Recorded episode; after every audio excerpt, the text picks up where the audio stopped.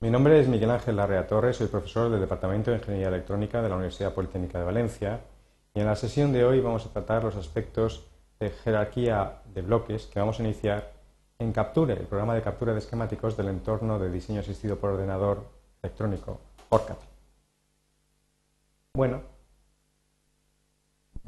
la sesión de hoy tratará los aspectos básicos de la jerarquía, los conceptos, objeto, trazado jerárquico. Iniciaremos una aproximación de diseño top-down, síntesis, y también realizaremos una pequeña aproximación bottom-up de análisis. Introduciremos cómo se emplazan y se editan los bloques jerárquicos y hablaremos de los aspectos de conectividad vertical. Aparecerán la jerarquía simple y la compleja y a partir de ahí emergerán los conceptos instancia y ocurrencia de tan gran importancia en el entorno CAD. Bueno, vamos a seguir básicamente los contenidos del tema 3 del libro Diseño electrónico con ORCAD, editado por esta universidad. A partir de aquí podemos empezar a trabajar. Hemos abierto un proyecto con ORCAD Capture. De hecho, tenemos dos. Se puede ver aquí. Este otro va a actuar como reserva de recursos. Nosotros trabajamos aquí en Polimedia S51, S51PJ. Este proyecto de momento tiene un único eh, esquemático, IN-TST.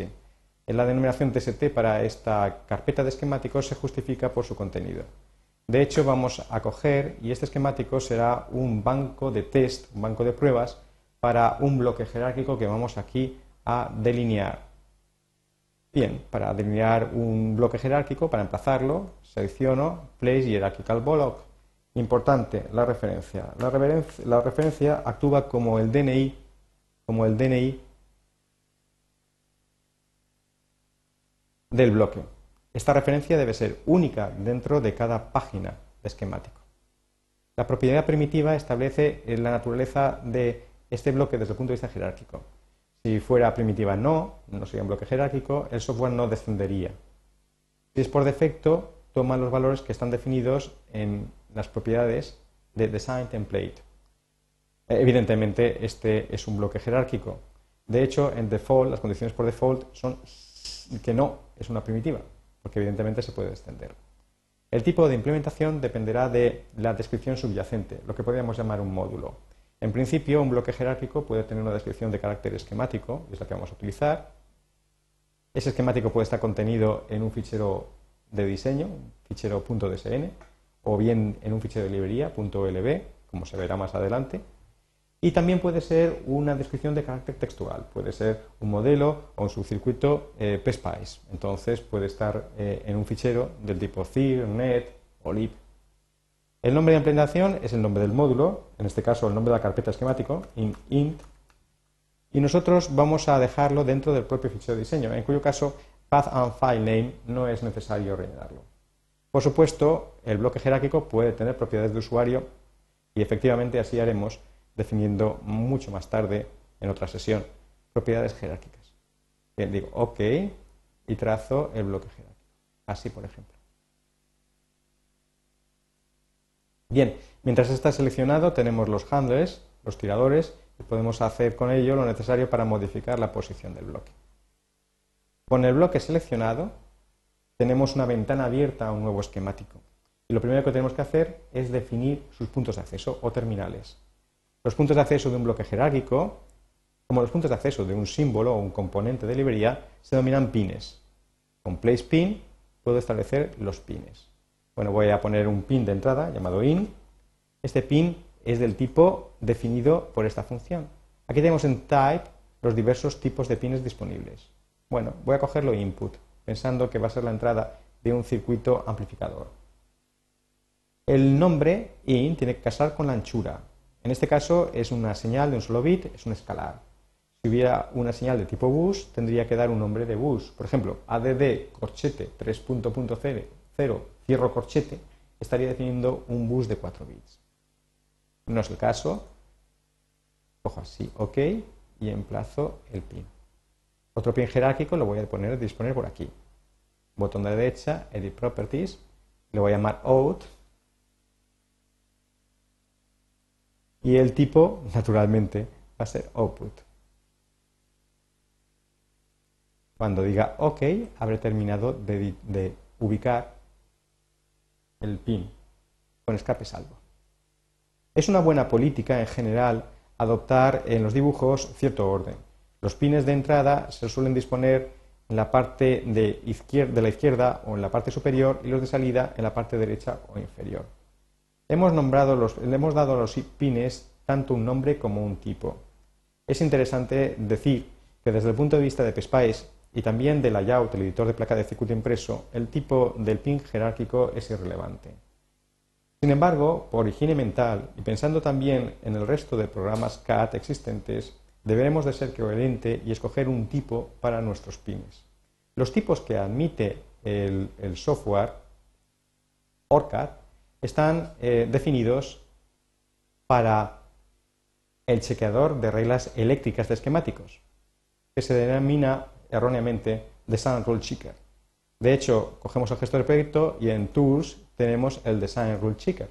El Design Rule Checker lo que hace es verificar la calidad del esquemático, informándonos de posibles errores. En particular, visualiza las conexiones. Aquí podemos ver los tipos de pines, tanto de componentes como de bloques jerárquicos que admite el software. Pin entrada, bidireccional, de salida. Los analógicos son los pasivos y power. También podemos utilizar, en sentido amplio, las input y output, como en nuestro caso, donde se define una eh, unilateralidad del circuito amplificador, una unidireccionalidad, perdón, del circuito amplificador. Por el contrario, bidireccional, open collector, open emitter, eh, tree state, claramente son características propias de una salida típicamente digital. Vemos, por ejemplo, que en la matriz de RC, cuando un pin de salida se cortocircuita con uno bidireccional, me aparece un warning, queriéndome indicar que es posible que se produzca un error. Y si una salida pura digital se cortocircuita con una salida pura digital, evidentemente existe un error. Bien, seamos coherentes e intentemos por todos los medios elegir el tipo adecuado.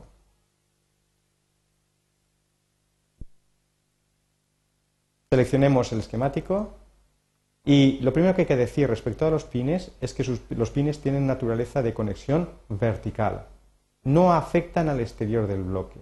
Quiero decir, este pin llamado in no tiene conexión por nombre con este wire que tiene un alias llamado in. La conectividad del pin es siempre hacia adentro y vertical. Si yo quiero asegurarme la conectividad entre el cable y el pin, en este caso no me queda más remedio que realizar la conexión. Bien, File, Save, salvaremos el esquemático, porque lo que vamos a hacer ahora es descender. Y desde este esquemático, que es el tope, el root de la jerarquía, bajaremos al nivel inferior. Selecciono, botón de derecha, Descend Hierarchy. Y entonces, este esquemático in-in, el cual hemos asociado al bloque jerárquico, no existe. Y como estamos dentro de un diseño, el software es capaz de crearlo. Me dice que la página asociada al esquemático me pregunta si la quiero crear, digo que OK, y el software automáticamente ha reconocido los terminales y los ha dispuesto en el nivel inferior. Vemos que los terminales que reciben el nombre de puertos tienen el nombre y si editamos sus propiedades veremos que tienen el mismo tipo que el pin correspondiente. En realidad el software automáticamente los ha emplazado. Los puertos se han sacado de una librería de símbolos que tiene Capture, se llama CapSim. Si yo quisiera emplazar nuevos puertos jerárquicos, lo haría desde Place Hierarchical Port. Vemos en CapSim los puertos jerárquicos. Por ejemplo, el de in ha sido cogido por el software directamente del port write R. Write significa que eh, señala hacia la derecha, R, que el punto de conexión está a la derecha. Si nosotros viéramos sus propiedades o intentamos emplazarlos, veríamos, botón de derecha, Edit Properties, que es de tipo input. Por el contrario, el de salida, el de salida es el port write L. Eh, señala a la derecha, punto de conexión a la izquierda. Y si yo lo cojo así y hago Edit Properties, me aparece como output. Pero esto es uno de los misterios del software. porque realmente este eh, puerto en su librería CapSim está definido como entrada. Con ello quiero decir que los puertos, a pesar de su forma, no tienen un tipo definido. Yo siempre puedo cambiar su tipo y no puedo fiarme del tipo aparente que implica su forma. De hecho, de hecho eh, los manuales de ORCAD siempre recomiendan emplear para output el port left L, este, cuyo tipo por defecto, este sí impepinable, es de salida. Entre el resto de los puertos podemos ver puertos como el port both, claramente para señales bidireccionales, y el puerto del tipo, los puertos del tipo port no, que son válidos para tipos de señales de carácter pasivo o power. Bueno, yo así podría emplazar puertos y después sincronizar los bloques jerárquicos. Sin embargo, lo que voy a hacer antes de emplazar esos posibles puertos es dar contenido al circuito. Tendría que capturar naturalmente instancias de símbolos. Como esto es muy vago, lo que voy a hacer es copiarlos, copiarlos de otro sitio. Voy a cerrar este esquemático y me voy al proyecto y la página de int, en la cual nos habíamos asomado, la voy a borrar. Voy a aprovecharme que tengo abierto un proyecto donde están mis recursos, Windows eh, está en myresource.pj, recursos de esquemáticos, entonces haciendo Windows Tile Vertically, tengo, como veis, los dos proyectos disponibles.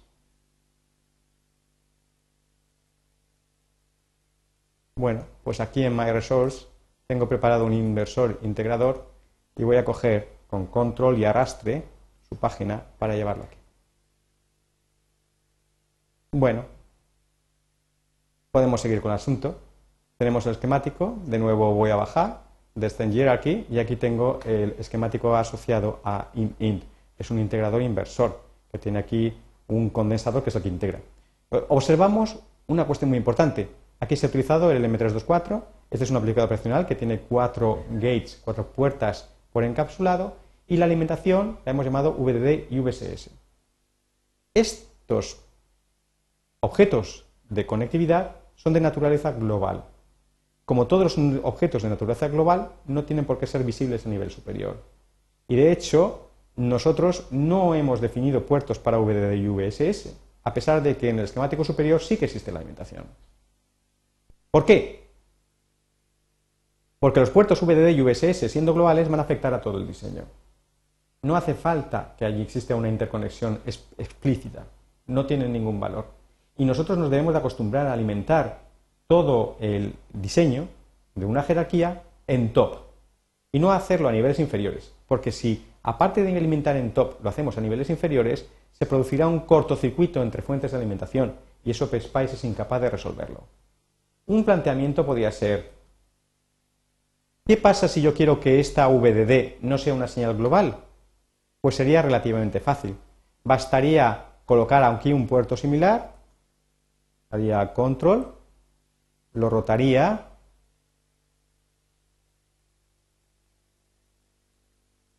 y lo conectaría a un puerto de tipo no especificado, por ejemplo el port no L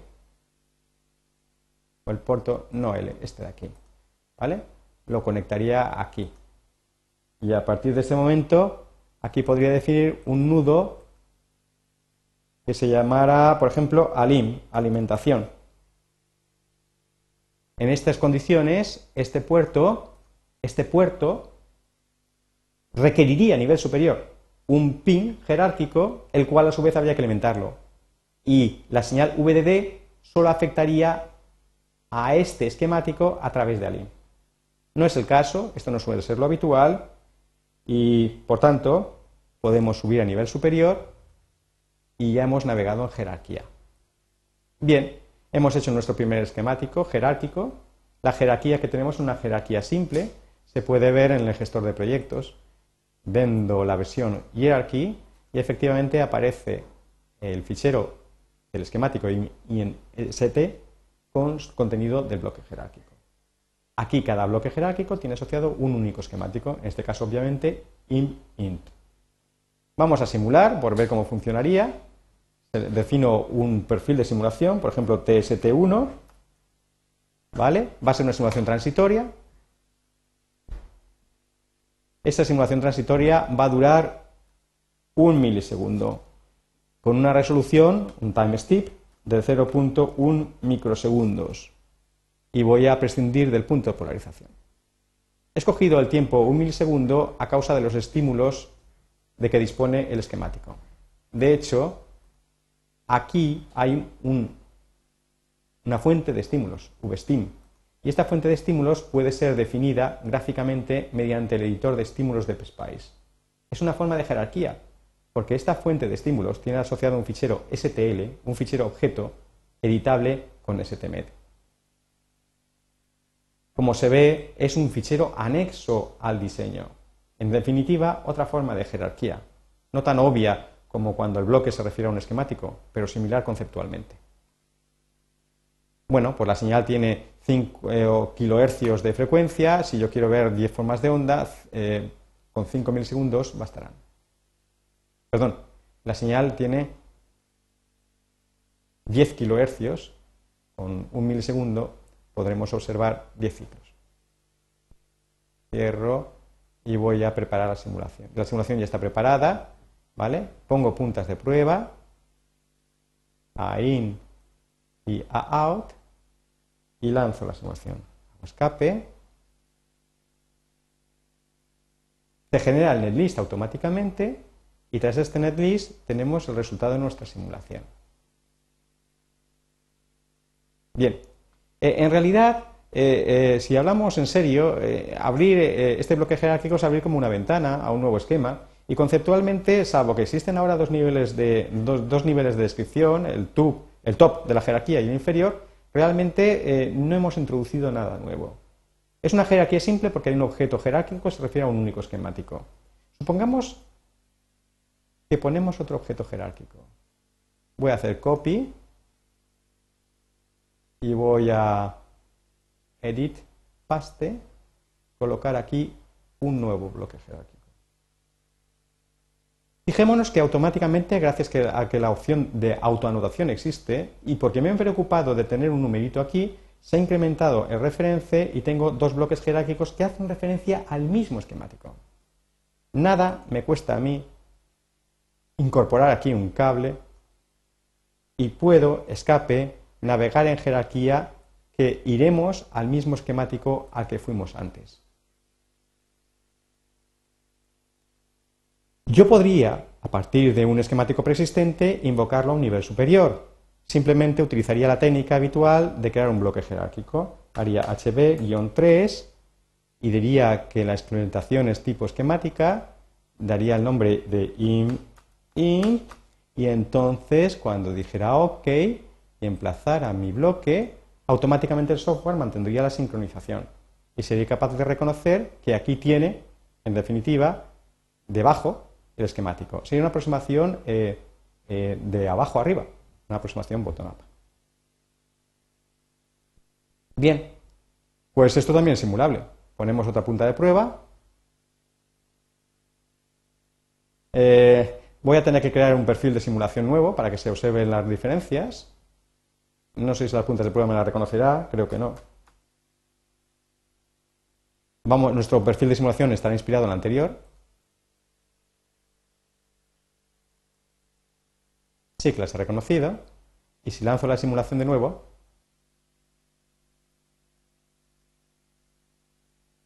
observamos el mismo resultado que habíamos observado, pero con un problema. Y es que se nos había olvidado que a pesar de la autoanotación, tengo un cortocircuito entre dos señales. Efectivamente, la autoanotación no es suficiente. Tengo que asegurarme de que los net alias sean distintos, porque entonces lo que tendré serán dos señales cortocircuitadas, que son perfectamente simulables por parte de, que son perfectamente simulables por parte de PSPICE. Curiosamente, sí que nos hubiera dado un error al pasar el checador de de diseño. Lanzo de nuevo la simulación y, por supuesto, el comportamiento es el mismo. Bien, Detengámonos un, momento sobre el esquemático en cuestión. Este esquemático ya es distinto. Hay dos objetos jerárquicos que se refieren al mismo esquema. El esquema se emplea aquí en HB1 y ese mismo esquema se emplea aquí en HB2. Eso significa que el esquemático im-int se utiliza dos veces. Este tipo de descripciones, en el cual no existe una relación bionívoca entre objetos de jerarquía y símbolos jerárquicos y esquemas jerárquicos, recibe el nombre de jerarquía compleja y es de máxima importancia en ORCAD. Vámonos al visor de jerarquías. Veamos la, versión, la jerarquía. Observamos que tenemos dos bloques jerárquicos con el mismo contenido, porque son el mismo esquema. Entonces, ¿qué ocurre? Aparentemente, a través del visor de jerarquía, yo podría modificar las propiedades de este condensador, porque a mí a lo mejor me puede interesar utilizar el mismo esquema, pero a pesar de que sus componentes tienen todas las mismas propiedades, me interesaría a lo mejor modificar el valor de alguna de ellas. Por ejemplo, imaginémonos que a mí me interesa modificar el valor de este condensador. Selecciono pico pico, me manda aquí y voy a coger dos picofaradios y le voy a cambiar a dos nanofaradios. Le digo que OK y entonces guardo para asegurarme de todo, vuelvo al visor de jerarquía y cuando actualice la jerarquía trazada desde root, observo que no ha cambiado solamente el condensador C1, sino también de, de HB2, sino el condensador C1 de HB1. El software parece ser muy torpe cuando de lo que se trata es de editar individualmente cada una de las ocurrencias de C1. C1 ha sido instanciado una vez, pero ocurre dos veces como consecuencia del trazado de la jerarquía desde los bloques jerárquicos. Incluso, si yo me voy aquí e intento editar, observenlo, me pregunta, ¡eh! ¿Qué ocurrencia quiere usted editar? Y si le digo que OK, efectivamente me devolverá aquí. Y uno tiene la ilusión de poder editar sus propiedades. Por ejemplo, quiero dejar el condensador C1 del primer bloque a 2 picofaradios. Le digo que apply, cierro y si hago file, save y vuelvo al proyecto, observaré con horror que efectivamente ha vuelto a editar ambos condensadores, el valor de ambos condensadores a la vez. Algo extraño pasa, algo habrá que hacer para poder diferenciar una ocurrencia de otra. Esto lo analizaremos en una sesión posterior. Muchas gracias por su